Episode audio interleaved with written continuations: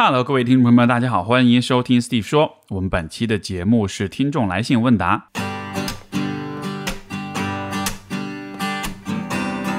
欢迎收听 Steve 说，和我一起拓展意识边界。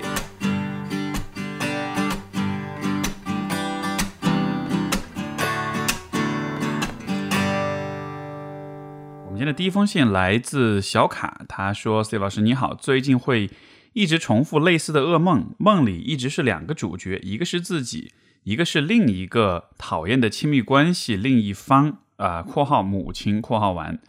在梦里，我是一个施暴者，在梦里我发泄着自己的不满、愤怒和恐惧。然而现实关系中，很长时间，呃，很长期的一段时间，我是对，呃，我是对方情绪的受害者。呃，工作之后，如果看到对方微信或者关于母女家庭的场景，会经常，呃，做这类型的梦。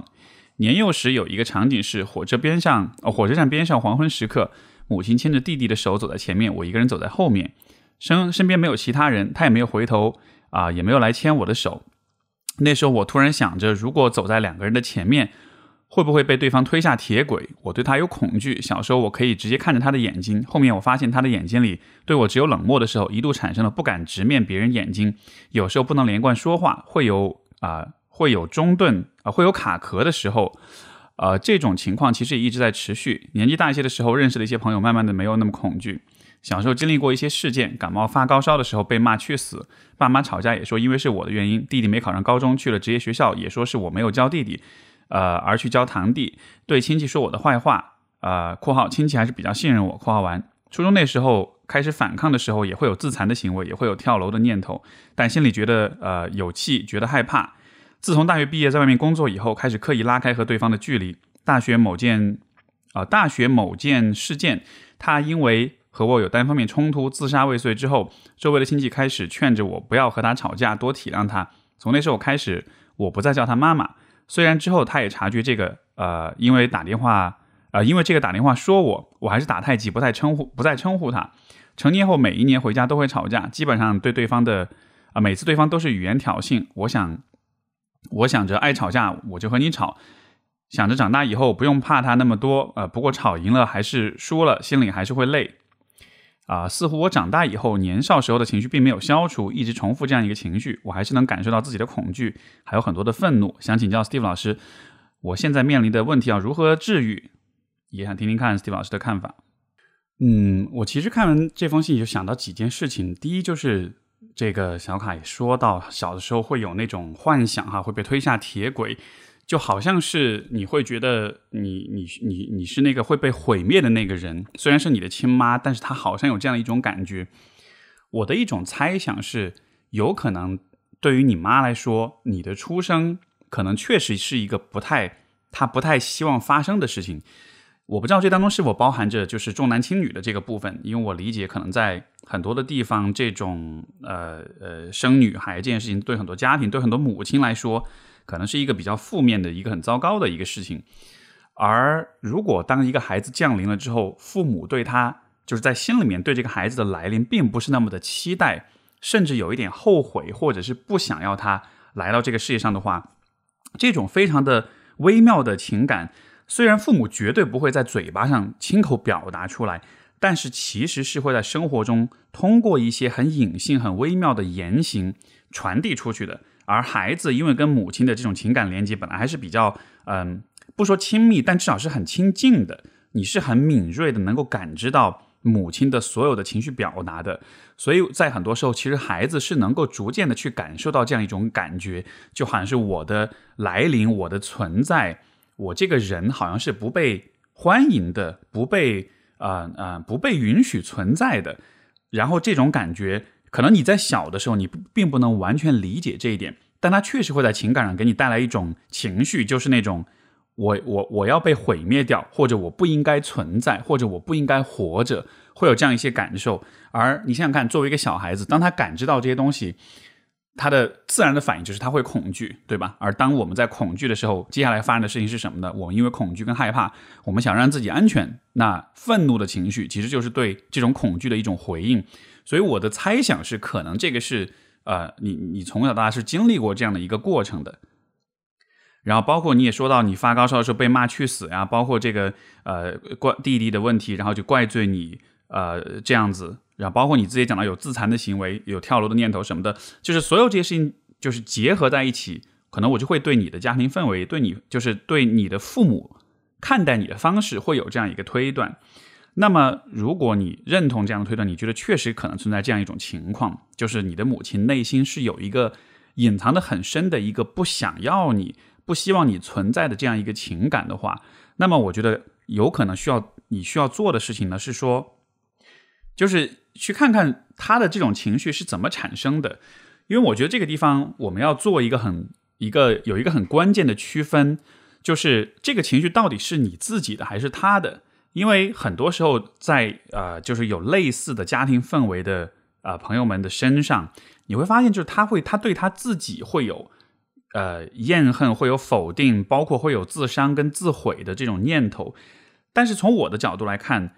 这些情绪其实不是你自己真的不想要你自己存在，它不是一个来自自己的自我毁灭的一种情绪，而更多的像是你承受了来自母亲、来自他人的情绪之后，这些情绪在你身上体现出来了。所以当你感受到这些情绪的时候，你会以为它是你自己的情绪，但实际上不是。所以说，你看，你也讲你在梦里面，你看到这个呃，你想要去。施暴，你想要去发泄你的不满跟愤怒，就好像是你心里面有一个部分是那个想要去毁灭、想要去呃施暴的那样一个呃，就是有那样一种情绪的冲动，对吧？但是问题就是这种冲动真的是你这个人天生就有的吗？我那我觉得肯定是肯定不是这样的。我的猜想肯定更多的还是说它是来自你的母亲，她在每天跟你日常生活当中一点一滴流露出来的那些东西积累起来以后变成这个样子。那所以我觉得很重要的就是。如果可能的话，你可以试着去调查跟了解关于你的出生，你妈到底是怎么样的一个想法跟态度，是不是确实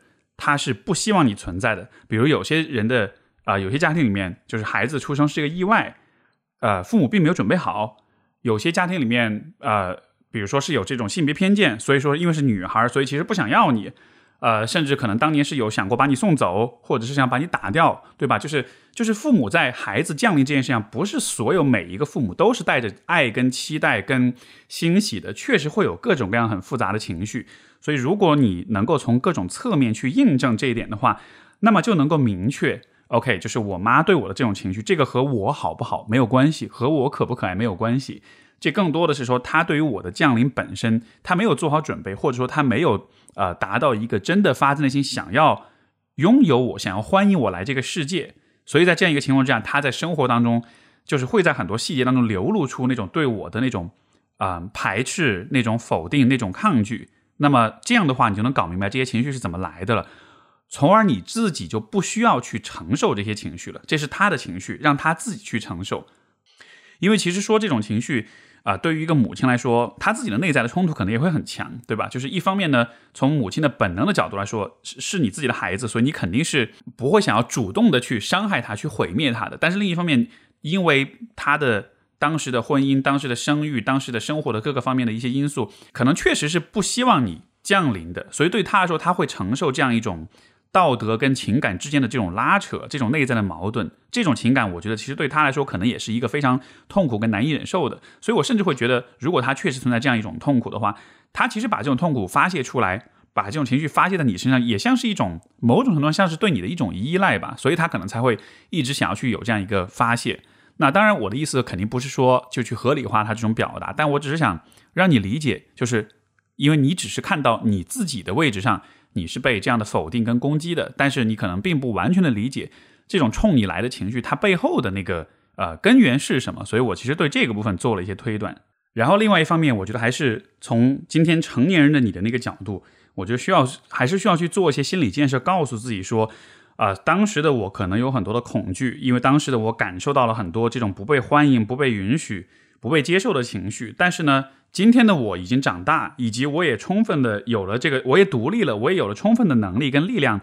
去保护我自己，去支持我自己。这个时候的我的存在是不需要经过任何人的许可，不需要经过任何人的同意的。我就我的存在本身就是一个呃理所当然的一个事实，对吧？以这样的方式去安抚到自己，因为不然的话，你心里面一直承受着那种可能是来自你妈的那样一种呃呃不允许你存在的情绪的话，它确实就会一直让你感到恐惧，你会一直对自己的存在、自己的生活、自己的身份一直抱着一些疑惑、抱着一些怀疑跟不安全。所以说，在这样一个情况之下，更多的去啊。自己向自己表达认可、表达支持跟允许，告诉自己说：“我为我自己的来到这个世界上感到很开心，感到很幸运。虽然有一个很糟糕的开始，对吧？但是其实我后面通过我自己的努力，其实创造了一个我自己很满意的生活。我也可以在呃这样一个状况之下，通过我自己的选择，我自己主动的去做一些事情，来体现出我这个人的价值啊。”有这样一个逆境当中的生长和不断变好的过程，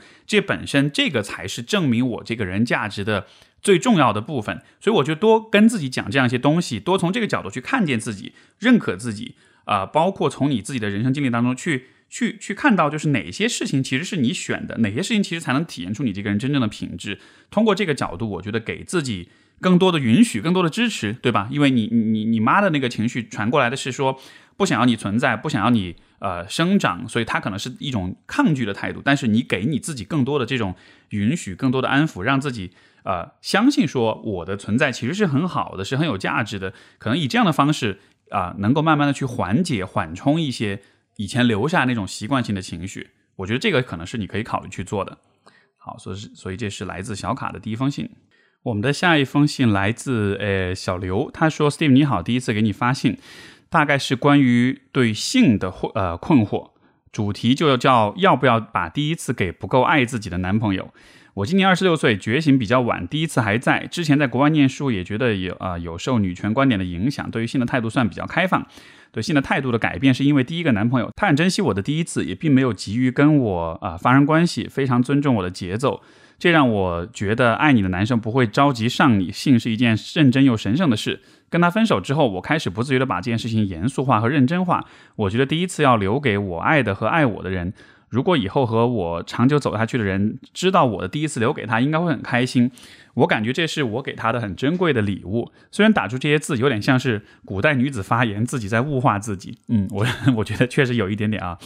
呃，之后又谈了一个男朋友，其实有很多机会。呃呃，他非常想，但是我拒绝了。其实我跟他在一起的时候，也不是说保守到完全呃不能有，只是我觉得太快了，认识不到一个月就发生关系。所以之前我一直在跟他说，等到十一回来吧。他很自然的接了一句，那时候可能都分手了。所以我大概潜意识里一直觉得他不会和我，他是不呃不是会和我走到最后的人，或者是他对我没有那么喜欢。他自己也承认了，他不会喜欢任何人。之前喜欢别人也是因为新鲜感，以后也不会结婚。后来在一起一个多月后，我们果然分手了。现在我偶尔会后悔，有时候呃疯到想在分手后把第一次给他，回来找他做炮友。我现在很矛盾，一方面我想尝试啊啊性的感觉，我骨子里有一部分女权，我觉得女性对待自己身体、选择和谁发生关系的自由啊不应该被禁锢。而且我也觉得自己不小了，也想和他发生关系。呃，因为我现在也还喜欢他，但理智上说，我觉得他没有那么喜欢我。第一次给他很亏。我还有一个顾虑是，我担心。给了第一次会更喜欢和依赖他，但我们已经分手。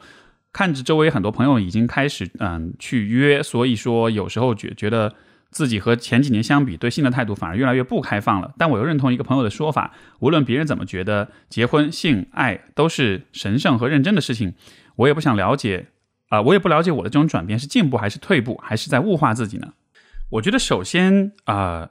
就是婚姻也好，性也好，爱也好，这样的事情。其实是非常个人的，所以这些事情其实没有绝对的真理或者是正确的标准。所以当你最后说你不知道自己是在进步还是退步，我认为可能是不是在你的想象当中是存在一个对的方式的，所以你需要拿那个作为参照去对比自己，然后这样的话才会有一个进步或退步的表现。所以我倒是觉得这些问题啊，我我我反而是会鼓励你更多的去啊，就是别太以外界的某一些观念。不管他是打打引号的进步，或者是退步的，对吧？是进步的，是解放的，还是传统的保守的？其实这些我觉得你可以参考，但是呢，我觉得别把它用这些东西来替代你自己对这件事情的观念，因为这样的问题确实涉及到就是个人的偏好跟喜好的问题。就有点像是，比如说你喜欢吃什么菜，或者你喜欢听什么音乐，你去听其他的乐评人、美食家他们的评论，对吧？这个菜有多么多么好，这个音乐做的多么多么的好。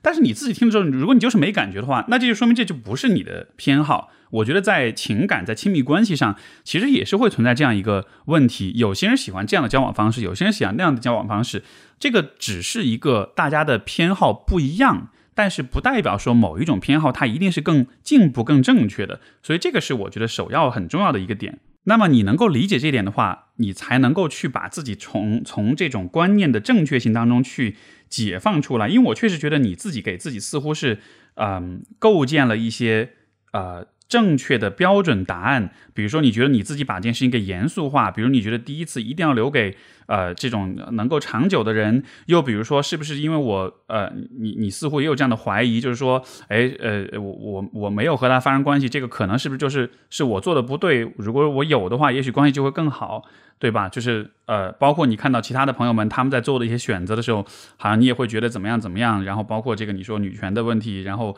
觉得好像这个不应该被禁锢啊什么的。呃，我我我觉得这些不管这些观念本身的对与错，我觉得你在面对这些想法的时候，似乎是有这样的一个特性，就这个跟跟性本身都没有关系，而是你在对待观念，你在对待内和外的观念差异的时候，我似乎看到的就是。你内在的自己的东西是很少的，好像你是看到外界有各种各样的一些观念、一些行为，你似乎是在有点逼迫着自己要去选择，我到底应该选哪一个？哪一个才是对的？哪个才是好的？哪个对我来说才是最有帮助的？所以这样的一种内外的失衡，我觉得这个才是真正重要的问题。然后再加上性这件事情本身呢，可能确实比较呃，也许你经验会比较少，或者你谈论的比较少，你想的比较少，包括你的体验比较不足。所以这样一个情况下，这个话题对你来说可能就更加的令人感到不确定、感到不安全，或者是觉得困惑了。而在这样一个情况之下，我们就更渴望啊，别人给我们提供一种现成的已知的答案来指导我们，从而我们就不会犯任何的错，我们就不会有任何的后悔跟遗憾。那我是觉得，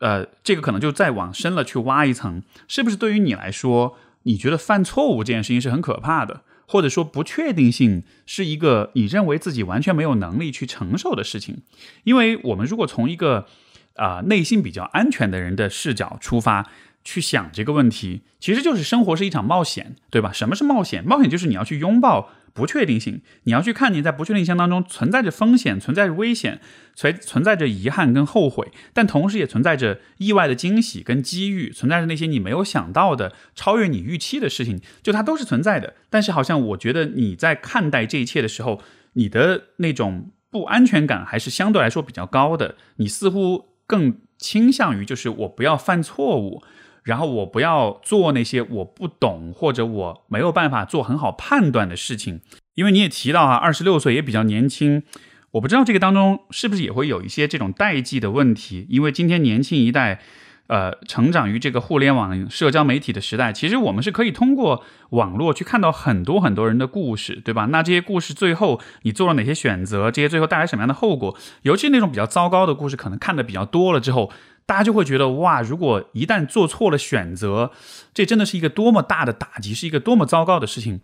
尤其是很多人在讲自己的故事的时候呢，呃，因为其实人的很多境遇是从我的角度来看，有很多事情的发生，它不完全在你掌控范围之内，它也不完全是由一个单一的因素来解释的，甚至会我会说，很多时候有些事情就是就是运气，就是生活的境遇带来的那种意外跟那种。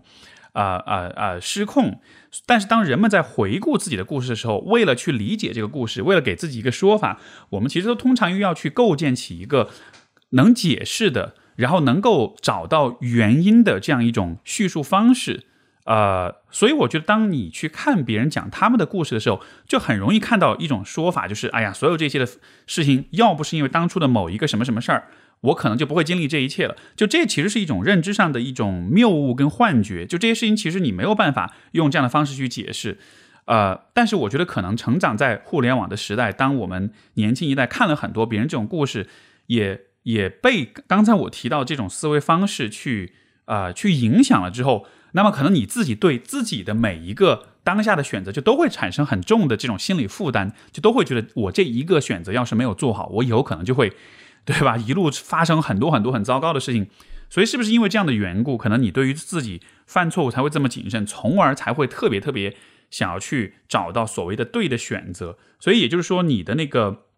看上去很保守的，呃，那个很打引号退步的那种观念，我觉得有可能它不是在性别意识或者对性的这种意识上面的一种保守，而更多的其实是对于不确定性、对于未来的这种不安全感所带来的保守。我如果从一个 倚老卖老啊，从一个过来人的角度来说，啊，你问我关于爱、关于性、关于亲密关系这样一些事情，这一个整个这一个道路，或我走下来会有什么样的一种体验？我觉得一个非常真实的体验，其实就是这一路上是有很多的错误、跟愚蠢、跟伤痛、跟悔恨铺就的，是一条有点。说的那什么一点，是一条血淋淋的道路，就是那种感觉。当然不是真的会流血，就是会有伤害哈。但就说那种情感上的那种伤害，真的是挺血淋淋的。但是你说我会后悔这条道路吗？我觉得完全不会，因为其实你会发现，哪怕你经历很多的伤痛、很多的错误、很多的这种呃呃问题。但是人始终还是能恢复过来，包括每一次你从打击里面、从低谷里面走出来之后，你会发现，其实慢慢的你还是会对爱有渴望，对亲密有渴望，就好像是这种人性当中的那种啊，对这些美好事物的那种向往，它最终是能战胜你在这个道路上所有的这些荆棘、所有的这些这些这些障碍的。所以这个才是我觉得怎么说呢？我不能说我的这个看法一定是最好的或者是最合理的哈，但就是说，呃，很多人可能都会经历这样的一种过程。但是他们的那种恢复跟复原的能力其实是很强的，所以我觉得这个地方可能你也是低估了你自己能够从这些事情当中恢复过来的，嗯，这样一种能力啊，包括所有的这种，比如说分因为分手了很痛苦很难过而来找我的求助的朋友们。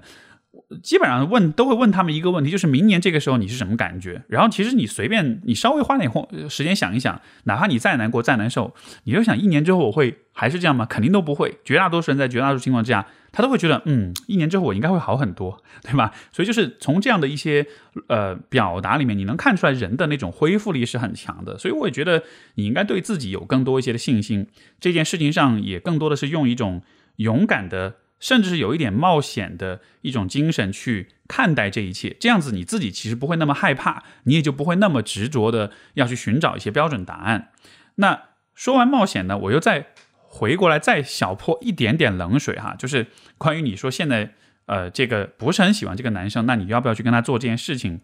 呃，我觉得这个地方确实存在一个点，就是一个很技术性的问题，就是两个人有了肌肤之亲，有了身体的这种接触跟亲密之后，这个时候确实有可能去放大你的一些情感，而且，呃，这个这个说法虽然我可能没有科学上的这种论证，但是至少在咨咨询，在这种这么多年的这种经验当中，我觉得可能确实是女性在，啊，有了性，有了肌肤之亲之后，她产生情感的那个。就是他情感增加的那个增速、那个增量，可能确实会比男性更大一些。所以我觉得这个地方你确实需要考虑，就是哎，一方面我们说也许是可以有些冒险，或者你想你做你想做的事情，但另一方面你你愿不愿意去呃呃去承担这样一种可能的后果？就是你之后你确实会。更加喜欢他，而且在而且确实是在一个你知道他不那么喜欢你的情况之下，这样子的话，这其实会成也会成为一段可能是有点虐的关系，对吧？那我我是不是要让我的身体通过这样一种肌肤之心去激活这样一层额外的情感？这个是不是我自己想要的？我觉得这个确实也还是可以考虑，但是这就反正这是一个具体的技技术性的问题啊。但是总体来说，我还是觉得呃，想鼓励你更多的去拥有自己的想法，以及不要着急，这种想法是需要。一下子完全清晰跟形成的，其实自己想要什么，自己偏好什么，这个更多的还是要靠自己的人生体验去慢慢的去去铸就、去澄清、去啊去把它给理清楚，然后呢啊把更多的事情交给时间，交给人生的阅历，而不是用别人给的现成的观念来替代自己的判断。好，所以这是给小刘的回信。然后我们的下一封信来自 Andrea，他说：“Steve 你好，听你节目很久了，从上学到上班，很开心，内容始终都很，呃很有用。啊，我是一个二十五左右，还算比较成功的女孩子，在国外学习工作很久了。今年谈了在工作以后，我觉得呃是成为一个完整的成年人之后的第一段恋爱。才谈了半年，已经有已经和男朋友在谈到以后结婚的可能性了。我知道你看信一般都会有一个一年半的延迟啊，确实有哈，这个很不好意思。不知道那个时候我是否还和他在一起？我一直是有心理咨询师的，在谈恋爱期间也一直有和咨询师在讨论。但我感觉，包括我自己和别的一些女生朋友，对感情会投入比男生多。这好像是个定理一样。大部分女生，无论是表现出来，或者是暗地里隐藏的，呃，隐藏在暗地里，对男生的情感投入会比较多。我也碰到过很多呃有操纵性的女生，大部分原生家庭不是很开心，也不太清楚爱到底是什么，以为爱和控制有关。除了这类女生和一些比较特别的特例，感觉大部分女性朋友。啊，大部分女朋友、妻子都会是情感投资更加多的那一个。我想问：一，这是为什么？有没有可能在健康的关系里，男性情感投资更多？二，我要如何保证自己不过度投资？三，为什么？男生不会啊，在情感上投入的那么多呢？是因为不会表达情感，还是社会告诉他们男子汉不可以有那么多的情绪？我很清楚，如何管理自己的情感投资是一件非常长线的事情，就像理财一样。所以我想听您对长期和短期的回答。谢谢老师啊，这个非常非常好的提问，我觉得这是一个非常有意思的话题。而且这个 Andrea 的提问方式啊，就是我觉得已经把问题的呃几个层次理出来了。为什么是这样的？我应该怎么办？对方到底是怎么想的，对吧？所以这是非常好的思考。那么借着这些非常棒的提问，我们来，呃，我来试着去完善一下这个呃这些思考吧。我也不能说我的回答一定就是呃是真理是科学的哈，只能是基于我自己的一些感觉。第一个就是为什么是这样的？为什么就是在亲密关系里面好像总是女性投入投入会比较多一些？理想的情况之下，当然是双方的投入都更多。这是更好的，但是这样一个现象普遍存在，那这可能就不是一个呃单一的个例了，对吧？所以说，我们如果假设确实是总体来说女性的情感投入会比男性更多一些的话，怎么理解这样一种现象呢？呃，我的一种解释是说，这个可能还是跟我们的呃基因跟我们的进化会有关系，因为你看，其实女性是需要负责生育的那一方，所以在长久的进化过程中。呃，女性在很长，就是在人生中的很一相当的长的一段时间里面，她都要和自己的孩子互动，她要去照顾婴儿，她去照顾新生儿，而且考虑到以前在这个计划生育出现之前，对吧？一个一个女性，她可能一生中就不只要养育一个孩子，所以她需要花不少的时间在和婴儿和小朋友互动上面。所以你说，在按照进化论、按照自然选择的逻辑，我觉得确实有可能产生这样一个结果，就是女性会相对于男性来说。会更多的会对，啊，关系是更敏感的，对情绪的觉察跟感知是更强的。比如说，当这个一个婴儿在小的时候，他没有语言沟通能力的时候，这个时候母亲就是要通过他的哭声、跟表情、跟一些非语言的信号去去判断这个小孩子他想要什么，他是渴了还是饿了，还是害怕了还是怎么样，对吧？所以我是觉得，可能因为有这样的一个，嗯。呃呃，生育分工上的这种差异，所以女性是有可能天生的相对来说对情绪跟情感是更敏感一些。那也许这样就会导致，可能在亲密关系里面的话，其实不是说她的投入更多，而是说因为，嗯，你你呃，可能是女性对于情绪更敏感，所以她的那种情感体验会更强烈一些。所以导致他在一个亲密关系里，他感受到、他体验到的情绪会更丰富、更多，从而呢，这也会更多的吸引他的注意力，所以才看上去像是一种投入更多的这样一种结果。当然，我也并不是说好像男性就全部都是啊钢铁直男哈，其实男性当中也有就是情绪的呃相对细腻、相对丰富跟敏感的人存在，只是说在这个总体的呃分布当中，可能。啊，情感细腻的女性总体的数量会比情感细腻男性会更多一些，所以当你和男性交往的时候，确实会有更大的概率遇到有一些男性，他可能是那种啊，怎么说呢？我听过一个很有意思的说法，就是说，如果要去总结男女之间的一种差异，可能就是女性会对人更感兴趣，而男性更对东西感兴趣。所以说，你看男性偏向于选择的，比如说职业哈，是 IT 也好，是工程也好，他们好像是更对工具感兴趣，包括武器，然后包括汽车，他好像更对这些工具性的能够实现目标、解决问题的这样一些事物更感兴趣。可能也是因为，呃，也许男性在情感体验上，他的那种敏锐度确实没有那么高，所以他从这个当中获得的那种体验可能没有那么的丰富跟吸引人。所以说，可能很多男性在。亲密关系里，他显得就不会像女生那样，好像是有很多的这种投入。但是，我觉得，呃，我们从投资跟投入的角度来理解这件事情呢，我又不觉得，呃，这一定是一个男性更多或女性更多的问题。我其实更愿意去想的是，也许男性跟女性是会以各自的不同的方式对一个关系进行投入，因为就是说，如果啊，婚姻关系、恋爱关系的投资，如果只有情感投入的话，那糟了，这个世界上所有的女人都投入更多，男人都投入更少，那这个世界上没有一个好男人了，对吧？但是问题是不是所有的男人都是很花或者很渣或者是很不负责的？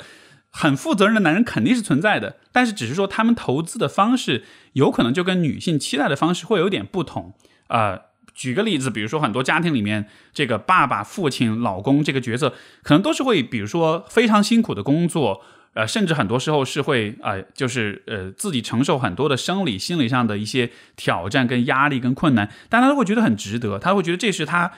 为家人的付出的一种方式，对吧？那你说这个算一种投入吗？这绝对是一种投入，而它是一种牺牲自己的投入，是一种很很很强烈的投入，但它刚好不是情感上面的投入。所以说，你不能说他投入的方式不同，你就不认可他。而且，如果只是强调情感投入，呃，或者说我们不去承认这种投入方式的差异的话，这确实有可能让很多女性对男性会失望，会觉得好像怎么所有的男人都不懂得走心这样的。所以，我觉得这样的一个看法呢，他对个人的情感生活可能不一定很有帮助。所以我才在想，是不是我们可以用一个更，呃。更宽广一点或者更包容一点的视野去理解这个问题，就是这个可能是一个投资方式不同啊的一个问题。那么再说到第二个问题，就是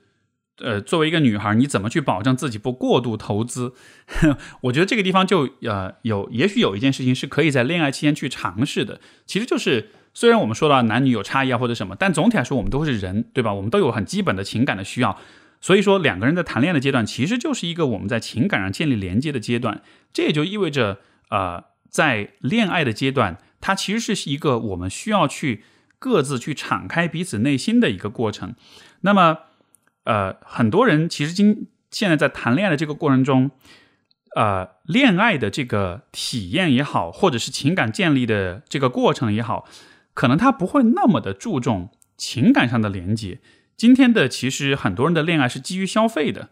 啊，送一个礼物也好，或者是在是这个纪念日买东西也好，去吃喝玩乐享乐也好，就好像是，呃，我觉得我的伴侣给我身上投入的金钱越多，似乎就越能体现出他的这种，呃呃，这种忠诚度，或者是对我的这种在意程度，这个只是一部分。啊，就像我们前面讲的，好像男性更习惯于用一种这样的，也许是这样一个方式去投入情感哈。但是我觉得另一方面，男性也是可以有情感投入的。不过这个确实是一个，嗯，怎么说呢？就站在女性的角度，也许这是一个可以女性需要去帮助男性的一个部分。就可能很多男性他在他自己的生活当中，他不太有机会去向别人敞开他的内心、他的情感，尤其是他的脆弱面。这个部分在很多家庭里面，在很多的男性的圈子里面，包括在职业场合。其实是不太被欢迎的，对吧？当然，女性很多时候也是不太被欢迎，但总体来说，我觉得男性在这个方面的封闭程度更高一些。所以说，在在谈恋爱的阶段，如果你能够呃更多的和你的伴侣和男性伴侣去谈到这些问题，去试着做一些交流跟沟通。试着建立起一种两个人间的一种我们独有的、我们独属的一种安全感，就是我们是可以在彼此面前表现出脆弱的，我们是可以在彼此面前流泪的，我们是可以向彼此求助的。一旦你能够建立起这样的一种信任跟这种安全的话，那么其实两个人在情感上的那种敞开程度就会更加的接近。而在这样一个情况之下，啊，女方比男方情感投入更多的这个失衡，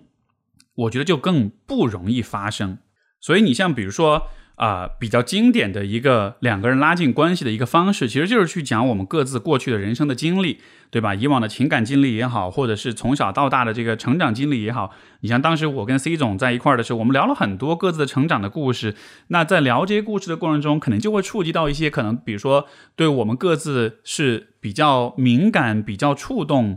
呃，包括可能引发很多情绪的时候，那当说到这些的时候，可能就会有各种各样的这种情感的流露。有的时候我忍不住会哭，有的时候我会呃觉得后悔或者觉得痛苦啊、难过啊、悲伤啊什么的。所以这种时候其实就是一个，哎，你看我们在聊这些故事，然后我对你敞开了。那么当对方向你敞开的时候，你会以怎么样的方式去回应？可能就会让他觉得你是安全的，或者是不安全的，对吧？所以恋爱期间，我觉得。就是一定要有这样的交流，然后让两个人之间营造出一种氛围，就是哎，我们什么都能聊，哪怕是一些呃比较隐晦的。呃，比较难聊的、比较怕聊的、比较不敢表达的话题，但是我们都是可以聊。聊完之后，我们都是会给比对方很好的回应，然后能够呵护到对方的情感。就是大家两个人之间建立起这样的一个感觉之后，其实你会发现，怎么说呢？虽然男女已有一定的差异，但同时我们又都是人，我们又都是希望在情感上和另一个人是很亲密的。这我觉得是以这样的方式去啊保障这个情感投入的平衡，而不是说是。男人就那样了，然后我怎么去让我自己不要投资投资太多？对我要憋着，我要省着，我不能一下子都掏出来。我觉得可能前面一种方法也许是更呃是是更贴合实际的，以及他对关系的促进是更好的。然后包括你提到呃，你也碰到一些女生这种很有操纵性的哈，就是这个操纵性是怎么是怎么回事呢？为什么好像他们会觉得爱和控制有关？其实往往是因为呃这样的人他生长的环境本身可能是在情感上是不安全的，就是。呃，因为我们前面说，好的信任的亲密关系，就是我们什么都能表达，哪怕是我们害怕表达的东西，我们都感觉到是可以表达出来的。那如果你是在一个跟这种状态相反的环境里长大的话，就是什么都不能表达，尤其是那些呃你害怕表达的东西，结果可能就是你在情感上会有很强的不安全感，对吧？当我们感到不安全的时候，那会怎么办呢？那我们就会尽量的掌控、控制所有的事情。通过各种手段跟方式，让所有的事情都可都是按照我们的想法去发生、去进行的，这样子就能感到安全了。但是实际上，这种控制它也是一种幻觉，就是其实你并不能真的掌控所有的事情，尤其是人际关系，你只能掌控你自己，你没法掌控对方。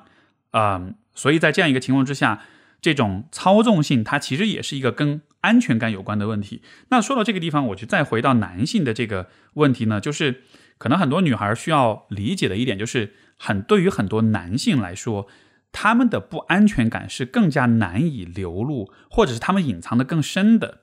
因为呃，对于女性来说，其实总体来讲，社会对于他们的脆弱面的情感面的表达，相对来说是比较允许的，对吧？女一个女孩子哭的话，大家更多的反应可能会是大人的反应是去安慰啊，去安抚啊。但是男孩子哭，通常都是会有点被批评，甚至有点被鄙视的。所以说，男性的不安全感其实相对会更强。我觉得这个也是另一个，呃，能够解释为什么男性在情关系里情感投入会比较少的原因，就是他们其实面对这种更难以表达的不安全感的时候，他们就会更少的去流露自己的情感，因为情感袒露是一件令人感到暴露的事情。所以当男性，嗯，他不太善于表达，他不他不太敢表达不安全感的时候，他就会用更加的。怎么说呢？更加非适应性的方式来处理自己的不安全，而很经典的一个反应，那就是不流露情感，就是 poker face，就是永远都是一个没有什么情感的状态。包括在哪怕是亲密关系里，你该跟你的伴侣亲密的时候，你也不亲密，你也装作你自己好像很不在乎的样子。有可能这也是很多男性面对的一个问题，所以当你如果觉得你跟你的男性伴侣在情感投入上有这么一个失衡的时候，我觉得也可以从不同的侧面去看一看，就是你的伴侣有没有可能他其实内心是很不安全的，包括从他成长的经历，从这个家庭环境来看一看，你也可以去做一个评估，对吧？如果我在这样一个他的这个家庭里面长大的话，我在情感上的安全程度会有多少？那很有可能就会发现其实是很不安全的，但这种不安全他平时不会讲，他只是呢在。可以流露情感，可以建立亲密的时候，他不这么做，他很抗拒。其实这就是他在用这种方式处理自己的不安全感。那这个地方可能也就涉及到，比如说在两半两个人之间，我们可能需要有这样的一个讨论，有这样一种共识，就是你可能是不安全，但你需要意识到你的这种不安全在我们的关系里，其实会封闭我们间的情感流动的这种渠道，也会让我们没有办法变得更亲近。所以说我还是希望和你一起去，我们一起去看见这个问题，一起去克服它，然后我们两个之间。可以建立起一个真的安全的一种情感连接，可能还是用这样一种方式去去去平衡这个关系，这个是我觉得很值得做一件事情，好吧？所以这个是对 Angela 的这个回应特别好的问题，所以我讲的会比较多一些哈，就也希望对你有启发。好，我们下一封信来自一位没有署名的朋友，他说：“Steve 老师你好，我是一个在职研究生，明年即将面临毕业，最近因为在秋招公考的折磨下，情绪非常不稳定。我发现每次有负面情绪的时候，我都无法勇敢。”直接的向周围的人表露，我会通过摆脸色、说话语气冲等方式表达自己的焦虑，导致周围亲近的人总是被我伤害。我从小自尊心和好胜心强，心里有时候会觉得，如果我告诉别人，啊，我也因为毕业论文、因为考呃、因为考公而感到焦虑压抑，会不会让别人觉得我很差劲？我怕直接表露出来，对方会轻视我，甚至会甚至会不会因为我也焦虑而感到被宽慰、感到得意？但我自己无法处理好这些情绪，只能通过间接冷暴力的方式表达内心的焦虑、悲伤。我觉得这样的自己真的很差劲，很不可理喻。为什么要因为自己的情绪而伤害别人呢？所以我想问，我要怎么做才能克服这种心理，让自己直接又恰当的表露负面情绪，而不害怕对方的评判呢？呃。这种体验经常会有哈，就是大家会不会觉得有的时候我们听众来信上一封信跟下一封之间是是有一些非常有意思的一些巧合，很巧妙的一些连一些关联的，对吧？所以你看这一封信，当然我不知道这个来信的朋友他性别是什么，但是至少从他描述的这个心理过程，我不知道大家能不能听的能不能听出来，就是这个其实在一定程度上解释了上一封信所提到的那个问题，就是为什么有一些男性在关系里。其实都是一个情感投入比较少的状态。想象如果这一封信这个朋友是一位男生的话，那你看他在现在还是一个学生阶段，他有这样一个问题，对吧？对自己的情感流露、情感表达会觉得很害怕，呃，甚至会担心，包括也会自责，觉得这样子伤害到了别人。那你想看，当他走入到一个亲密关系里的时候，有可能比如说他是出于好意，对吧？他很爱自己的呃女朋友或者是或者是妻子，然后他真的不想要。他的情绪伤到他的这个伴侣，所以说他可能才不表达自己的情感，所以他那个逻辑和这位刚才写信这位朋友的逻辑其实是一模一样的，所以也也是为什么我才说，当一个人在亲密关系里，尤其当一个男性在亲密关系里，他情感投入相对看上去不是很多的时候，那不一定意味着他真的是不爱你的，这个背后的原因可能是不一样的。有些人可能就是不在乎，但也有些人可能就是像这位写信的朋友所说这样，他有他自己的一个解决不了的一种挣扎，或者是他有他自己很矛盾的地方。嗯，呃，他不想要去伤害别人，他觉得自己的表达是一种负担，是一种麻烦，所以说他才会是这样一个现象。Anyways，反正就是这个是我对这个现象的一个思考吧。我觉得大家需要更、更、更仔细的、更全面的去看这个问题。那么回应这位朋友的呃这个这封信哈，就是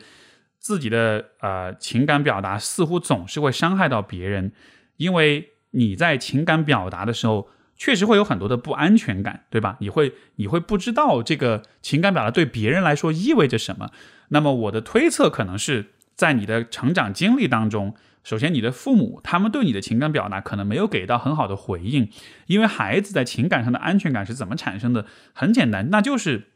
从小孩子哭了闹了各种不开心了，这个时候父母会怎么回应？如果父母是相对比较温和、比较理解、比较呵护的。就会让孩子意识到说，哎，这些情绪可以表达出来，表达了之后是能够得到很好的一些回应的。尤其是比如说，如果我稍微哭一下，稍微不难过一下，哎，爸妈就会来关心我，这样子我的目的就达到了，我就被安抚到了，我就被看到了。那这样子的话，我就可以用一个比较温和的方式表达情感。而对于呃这位来信的朋友来说，当你只能用比较啊冲、摆脸色、比较有伤害性的方式表达情感的时候，是不是因为在你曾经的成长环境里面，那种温和的情感流露的方式是得不到回应的，或者说是会得到很糟糕的回应的，所以你才逐渐的，相当是把，相当于是把你的这个情感表达是给升格了，对吧？给把它调调的更激烈一些了，就好像那样子你才能够得到满足。所以有可能是经历了这样一种环境的一种影响，可能形成习惯了，就是情感表达要么不表达。表达出来就是很有伤害性、很有攻击性的。那么这个地方涉及到一个问题，就是为什么是伤害性的？我觉得有可能发生的状况就是，可能你情感表达正常的哭或者表达出焦虑、诉说自己的苦衷，可能得不到回应，可能是被忽视的。而被忽视这件事情对于人来说，在情感上其实是非常痛苦的，甚至是比啊被骂。被批评是更糟糕的，对吧？因为如果你表达出来，但是然后你被骂了，但你好歹得了一个回应，虽然是一个负面回应，但至少呢也算是有有些回声。你表达就没有回声，那个可能是更加可怕的事情。所以有可能对于这位朋友来说，发生的事情就是其实经历了很多的忽情感忽视。所以说正常的表达得不到回应，那你通过摆脸色，通过说说话语气冲的方式，会让别人不爽。别人不爽了之后，反过来可能就会批评你，会，嗯，会表达出对你的不爽，会发生冲突。但是这个冲突，啊，虽然你理性上知道说这是一种伤害，但是会不会也就觉得，嗯，这个好歹我得到了一个回应吧？所以说，如果这个这样的一个模式不断的强化，不断在你的成长经历当中，可能十几二十年的反复的这种重复，那你可以想象，当你未来。需要表达情感的时候，你可能真的就不知道怎么表达了。你可能就真的是只能用那种去戳别人的方式来得到情感回应。这个这个部分其实我说我自己哈，我小时候也是有点这种的，因为我在一定程度上也是经历过一些这种情感忽视，所以呃很有趣。就是我小学的时候，比如说 这个可能说起来这个现象其实还蛮普遍的哈，就是比如一个小男孩他喜欢呃一个班上一个女同学，他通常不会去用一个很正常的方式表达，都都是会比如说经常去恶作剧，经常去欺负这个女孩，让她觉得很不爽，对吧？为什么会有这样的现象发生？其实就是类似的，就是我对一个人的喜欢的感觉、爱慕的感觉，我不敢用一个正常的方式表达，因为我觉得那样表达就得不到回应，别人会觉得我很烦、很讨厌。但是呢，如果我去戳他，我让他不爽，我甚至让他来来打我、来骂我的话，哇，我就好开心，我就觉得我我得到他的关注跟重视了，对吧？所以就会形成这样的一种呃呃，其实不健康，但是呢，确实会自我强化的这样一种模式。那么。你可以怎么做？你可以怎么去啊改善这样一个情况？我觉得有两件事情值得尝试。第一件事情就是，你可以给你自己表达，因为你跟你自己表达，你是永远都会回应自己的，对吧？当然，也也不排除你不愿意回应自己。但是如果你真的不愿意的话，那么这个可能就是呃你需要去改变的一个地方，以及这个其其实是一个你可以完全掌控的地方，就是人对自己的情感忽视是我们控制范围之内的，是我们可以去主动。呃，通过我们的主观能动性去改变的，所以说你可以做的事情就是，当你有负面情绪的时候，比如你可以试着把它写下来，我有哪些焦虑，我有哪些担忧，我有哪些压抑，哪些悲伤跟难过，我通过文字的方式非常坦诚、非常详细的讲述给自己听，写下来，写给自己看，写完了之后你再去读，一边读一边也对这些表达做出一些回应，自己内心的回应也好，或者说你可以真的就写一封回信。自己给自己回信去安慰自己都可以，然后但是在这个回应的过程中，就是首先你表达，你用一个比较安全的方式，用一个比较不伤害的方式去表达，因为你是可以相信你不会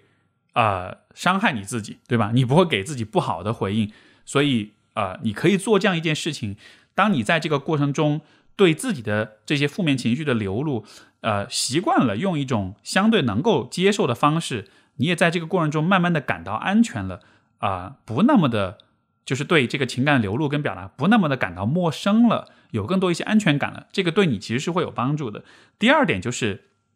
可能在和他人的关系当中，你确实需要有一种区分，因为确实不是每一个人都会用同等程度的，呃呃，这种温和跟细腻跟理解的态度来对待你，所以可能需要做一个区分，就是看看周围的人。那些愿意和你交流的人，哪些人你觉得相对来说呢，还是比较理解你，也比较宽容，也能够接纳你，对你也比较有耐心的，这样的人可能是更适合一些。那你跟这样的人可能走得更近一些，包括你也可以提前跟他们有一种呃铺垫，就是说我这个人其实平时我不太善于流露自己的情绪，所以很多时候，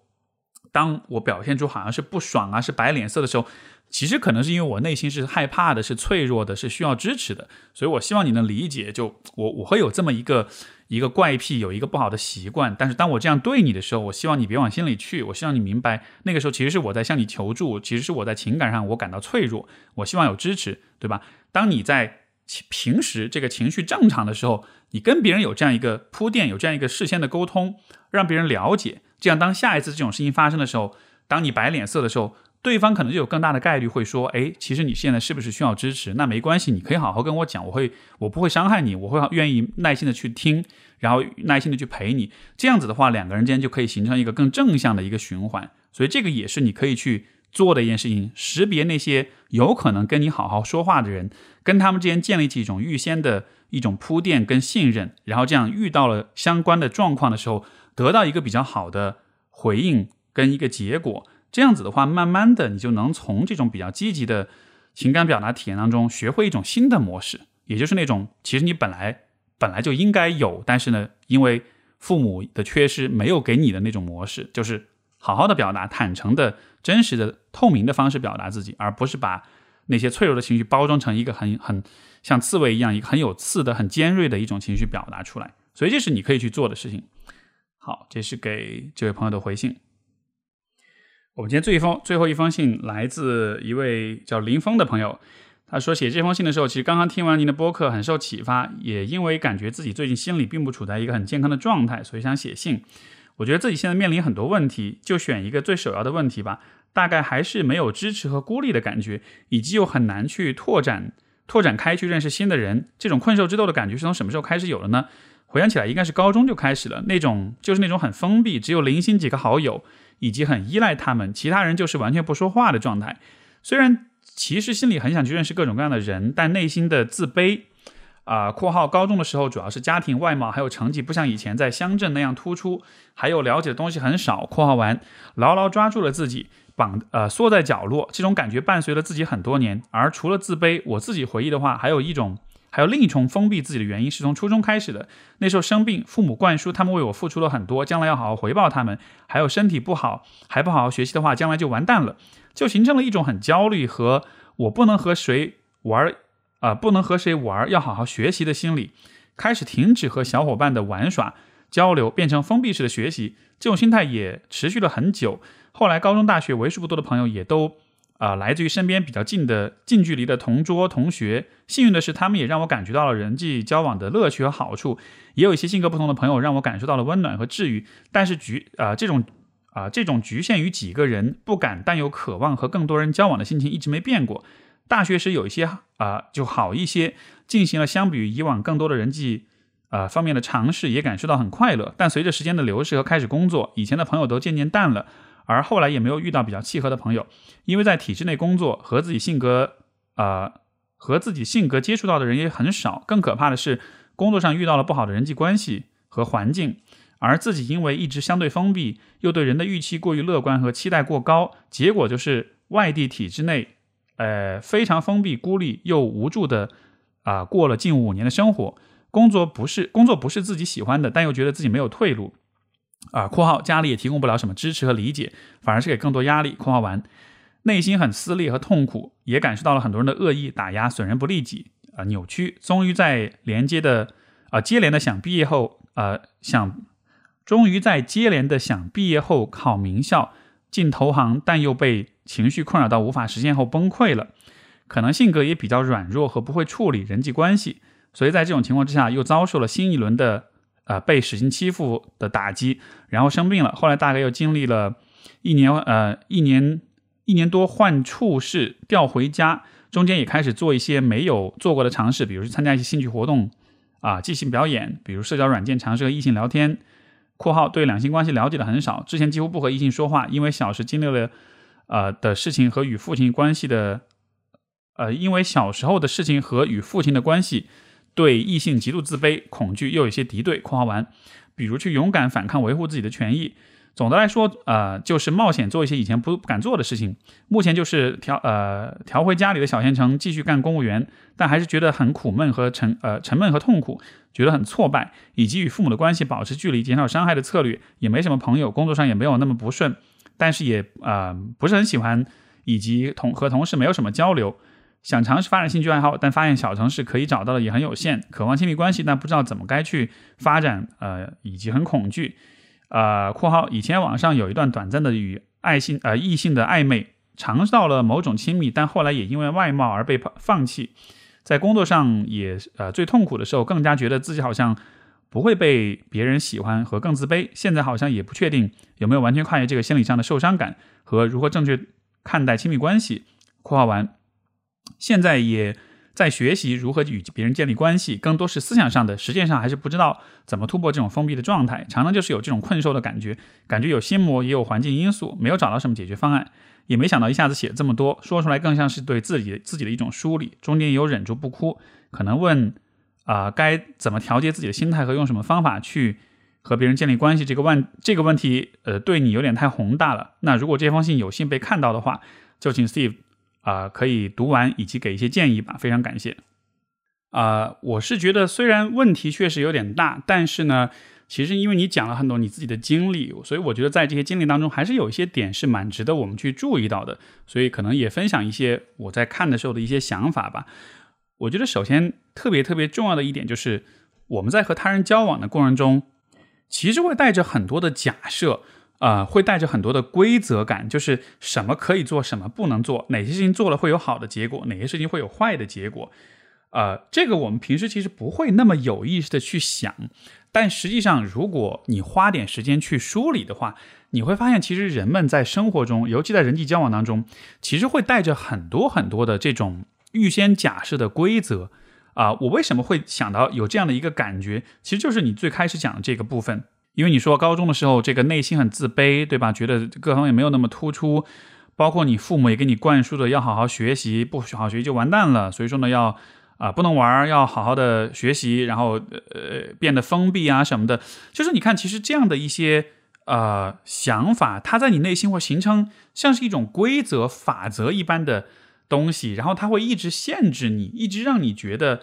有些事情是不对的，是不应该的。那这些规则当中，我觉得最首要的一点，其实就是让你封闭，对吧？之所以封闭，也是因为你觉得封闭是对的选择。或者封闭会带来好的结果，封闭会让你不去分心，不去把时间浪费在那些不能改变你自己命运、不能让你变得更自信的事情上面。所以，就是我我觉得我们对于呃人际关系，其实会受到别人的影响，然后形成这样一些呃潜在的我们呃默认存在、默认成立的一些规则。当这些规则太积累的太多，包括当中有一些其实很不健康的规则，你太习惯，你太接纳他们存在，你对他们没有任何的批判跟质疑的话，那可能结果就是你会越来越受限，也就是你所提到的，好像一直会有一种困兽的感觉。就这个困兽的感觉，实际上你说环境上真的那么的封闭吗？可能也没有。当然，你后面提到你现在在回到小县城干公务员，那可能确实，比如说能找到朋友的。机会也不多，但是在大学的阶段，其实你看就会有这样一个问题，对吧？就是那个环境本来是有很多可能性，本来是有很多朋友可以去交，可以去认识，但是你心里面自己给自己设定的这些规则，已经把你自己限制住了。所以怎么去打破这些规则，可能就需要回顾过往人生经历当中这些规则是怎么来的，它是否合理？因为比如说你在小的时候，你在中学生的这个阶段，那个时候你对这个世界没有什么概念，你你你可能确实不知道很多事情要怎么去做判断。我们就确实得依赖别人的反应，父母也好，老师也好，身边的同学也好，我们通过他们对我们的方式去反推出我应该做什么，不应该做什么。但是那个阶段，你很多受到的、接收到的这种信息可能是不准确的，尤其像你父母所说的这种什么不好学习，将来就完蛋了呀什么的，对吧？所以回顾这些经历，从当中发现那些对你有限制的那些。规则那些法则那些不合理的约束是在什么时候形成的？是在什么样的背景下形成的？它真的合理吗？它真的对你有帮助吗？我觉得这样一个过程啊，对于你来说，可能是一个你可以一直持续不停的去思考的一个问题。每当你感受到有一些想法啊，让你局促，让你害怕。让你畏手畏脚的时候，你都可以想想看，会不会我的这个想法其实就是这么样一个隐性的规则？这个规则它来的不明不白，但它一直在限制我，让我很不自由。这种反思性，我觉得是非常鼓励你尽尽量的去建立的。然后，我觉得第二个方面呢，就是可能也是涉及到跟安全感有关，因为封闭其实我理解是人际关系、人际交往当中。我们很不安全的时候，会本能会有的一个反应，对吧？那你如此的封闭，以至于都限制了自己正常的人际交往，限制了自己的这种，呃呃呃，认识各种人的渴望的话，那么可能就意味着你的内心的那个不安全感是真的是很强的。那这个不安全感是怎么产生的？我觉得这也是一个我们非常非常有必要去追溯、去搞明白的一个事情。呃，因为你没有太多提这个方面啊，但你大约提到可能是跟父亲的关系，呃呃出现问题，包括可能是小时候所经历一些事情。那具体是什么让你不安全？是什么让你觉得好像好像我这个人都是不那么好的，别人是不喜欢我的，或者说如果我想说点什么，想表达点什么，好像就会带来不好的结果。这种不安全可能它的原因可能有很多，但是呃，至少我们试着去去探索去。呃，建立一些连接跟解释，就是这个不安全是怎么产生的。它虽然不能完全的让你化解这个不安全，但至少它让会让你觉得这个不安全的感觉，你是更你会更熟悉一点，你会更知道是怎么回事儿，对吧？把一个事情的原理搞清楚了之后，你对它的掌控感，你对它的信心，其实会有一点点增加的。以及相关联一个问题就是，你是如何处理你的不安全的感的？你的应对的方式是什么？好像现在你只有一个应对方式，就是封闭自己。就每当感到不安全，就封闭自己，然后。呃，怎么说呢？这个方式确实很管用，封闭自己确实能立刻让你不再需要面对人际交往当中的那种不确定性，从而一下子就安全了。但是你不能一直依赖这一个方式，呃，封闭自己是一种方法，在有的时候它确实适用，但也有些时候它不适用。比如说，其实两个人有一定的关系的建立，有一些希望成为更亲近的朋友，但这个时候如果老是封闭自己，那结果就是别人会觉得，就你站在对方的角度，别人就会觉得，可能你没有那么在乎我，可能你没有那么大的兴趣跟我成为朋友，或者跟我更变得更亲近，对吧？也许你是对我有意见，你是不喜欢我，所以你的封闭也是会给对方带来一些错误的印象的。包括你说到。呃，这个在工作上好像这个同事的交往不是很顺利，然后关系的处理有点处理不好啊什么的。我猜有可能这也是一个因素，就是你的封闭从你的角度是一种安全策略，但是很多时候那个封闭的姿态对于身边的人来说可能是会让他们很难受、很不舒服的，因为大家看到你的那个呃状态，他其实也不了解你内心是不安全的，他只会看到你的表象就是。似乎就是很冷漠、很很不在乎或者很疏远的，对吧？那怎么说呢？你想，任何一个人，不管他是怎么样的一个呃道德品质，是怎么样一种价值取向，但至少每一个人他的人性的很基本的一个一个需要，就是他是希望是被周围人喜欢的。那这个是出现你这样一个实际上内心封闭但看上去很冷漠的人，对吧？你随时传递出来的一个信息就是我不喜欢你，我不想跟你靠近。那可能这样子也会给别人留下很负面的印象。这个层面我不知道你有没有考虑过，但这个确实是那种。因为为了安全而封闭自己的人，他比较忽视的一个盲点，他会总觉得，哎，我还是想跟别人交往，但是为什么别人对我态度也不太好呢？就他没有考虑过，其实他自己的状态，他自己的封闭是会直接的影响到、作用到别人身上的，让就真的是会留下一个不好的印象。这种不好印象反过来，别人就会以不太想跟你接近的方式反馈给你，然后你就会觉得哇，就更不安全了，好像真的他们的反应确认了我是一个不太被人喜欢的人，从而我就真的只能封闭我自己了。所以说，呃，我们怎么去回应、去处理这种不安全的这种感觉？除了封闭，你还能做些什么别的事情吗？我自己的经验当中，我觉得比较好的几个方式，第一个是，如果相对比较亲近的人的话，你可以跟他袒露这种不安全，你可以跟他告诉对方，就是我其实有的时候很担心别人对我的看法，我其实挺怕别人不喜欢我的。可能你会觉得啊，我怎么可以说这种事儿？这说了不是暴露自己吗？但是我向你保证，每一个人都有这样的担心，只是这个担心程度不一样而已。而如果我是你的朋友，我听到你这样讲，我会告诉你说：“哎，我松口气，哎，你知道吗？其实我也有这样的担心，只是可能我平时不太表现。但是我很高兴知道，就是说，哦，其实你也是这样担心，只是你的表现呢是封闭自己，而我的表现可能是会，呃，比如说去去做个小丑，哗众取宠，对吧？去取悦大家，去迎合大家，大家的处理方式不同，但心里面那个担忧都是一样的。所以这样的一种坦诚跟袒露。”有些时候反而能够拉近你一个人一个人的距离，因为你们能产生共鸣，所以这样一种表露，在适当的情况之下，我觉得是可以有的。然后第二点就是，还是说这个怎么克服这个不安全感？其实第二点就是我自己的一个方式，我其实是用我的好奇心去战胜那个不安全感。就是不安全感会有吗？会。我怕别人不喜欢我吗？会。但是呢，当我遇到一个人的时候，我真的会觉得。我对这个人蛮好奇的，甚至有的时候我会自己刻意的有点去放大那种好奇，就我甚至会想象这个人有可能是这个世界上最有意思的人，那我要怎么去发现他的有意思之处，对吧？你带着这样一种想象的时候，你就会表现出很多对对方的兴趣，你也会发自内心的很真诚的问很多的问题，而对方是能感受到你这种意图的，而每一个人都是希望别人。在乎他、关注他、对他感兴趣的，所以当你的这种态度流露出来之后，那你看，相比于前面那个封闭的态度。对方对你的好感肯定就会增加，也就会给你更积极的回应，而这个时候你也就会感到更安全，你也就不那么需要呃再依靠封闭的方式来处理不安全感了。还有一个点就是，当你担心自己可能不被别人喜欢，或者你在人际关系里感到不安全的时候，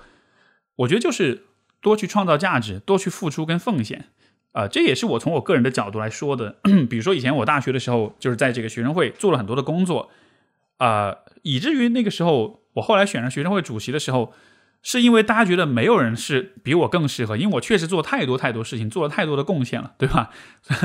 这个过程中，你说我为什么那么投入？当然也有我自己喜欢、感兴趣这些事儿，但是有一个很重要的因素就是，我其实一直也都有那种担忧，我在同学们之间，大家是不是真的喜欢我？大家对我是什么印象？我我也会担心别人。可能对我印象不好，因为我知道我自己也有些方面是不太令有些人喜欢的。但是你看我怎么处理这个不安全的方式呢？那就是我为大家做很多的事情，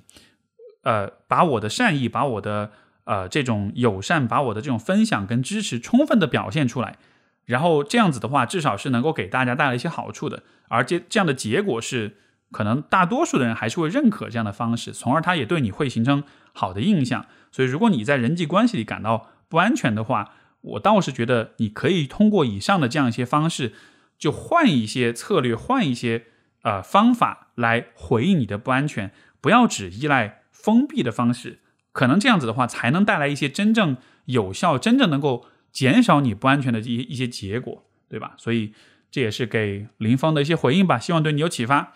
好的，那这就是本期节目的啊所有的这些来信，其实都提出一些非常棒的问题啊，所以我也说的挺投入的。啊，也聊得很开心，然后也很感激 我们的这个节目会一直有这样的机会存在，大家一直会跟我写信。呃，最后说一点点，就是目前为止这个我的这个播客所有的这些状况，呃，依然处在一个等待和一个继续努力的过程中，所以也希望大家能保持耐心。当然，也特别特别感谢大家能够继续去支持我的节目啊，我也会尽我最大努力的去让一切回到正常的状态。也特别特别感谢之前所有人。啊，给到我的所有的这些支持跟鼓励，很高兴以这样一个方式跟大家有连接，好吧？那这期节目就到这里，感谢各位的收听，我们下次再见，拜拜。